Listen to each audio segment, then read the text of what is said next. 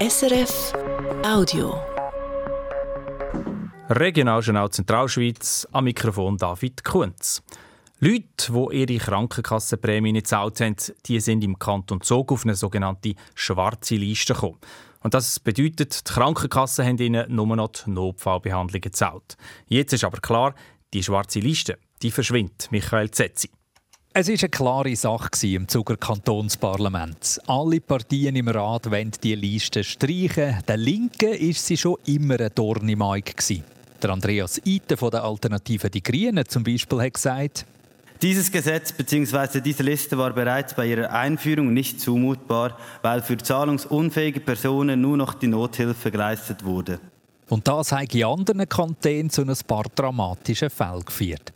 Der Etienne Schumpf von der FDP hat ausgeführt, dass man auf den ersten Blick könnte meinen, dass der Kanton da ein gutes Druckmittel gegenüber säumigen Zahlerinnen und Zahlern aus der Hand gebe. Auf den zweiten Blick darf man aber festhalten, dass es erstens im Kanton Zug sehr wenige ausstehende Forderungen gibt und die Wirksamkeit der heutigen Praxis mit der schwarzen Liste durch ein Gerichtsurteil so eingeschränkt wurde, dass man heute zum Schluss kommen muss, dass der Aufwand viel größer ist als der Nutzen, der daraus entsteht.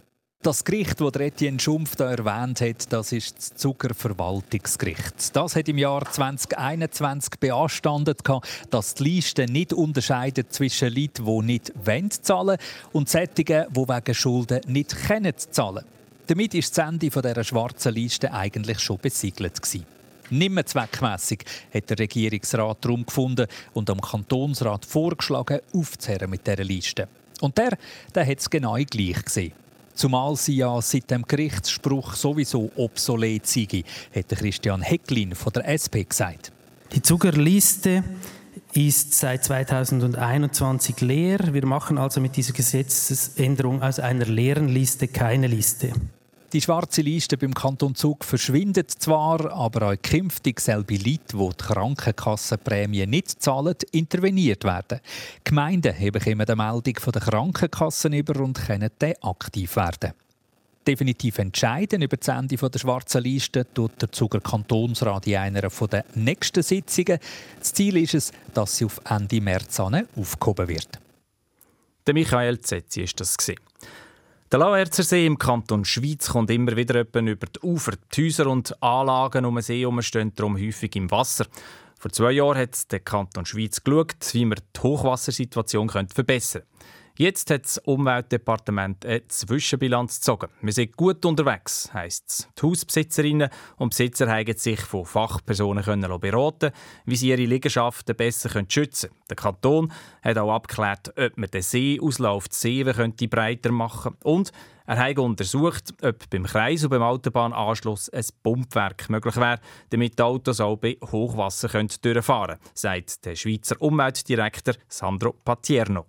Grundsätzlich wird meine sein, dass man für, vor allem für Blaulichtorganisationen den Kreisel durchgängig äh, befahrbar machen.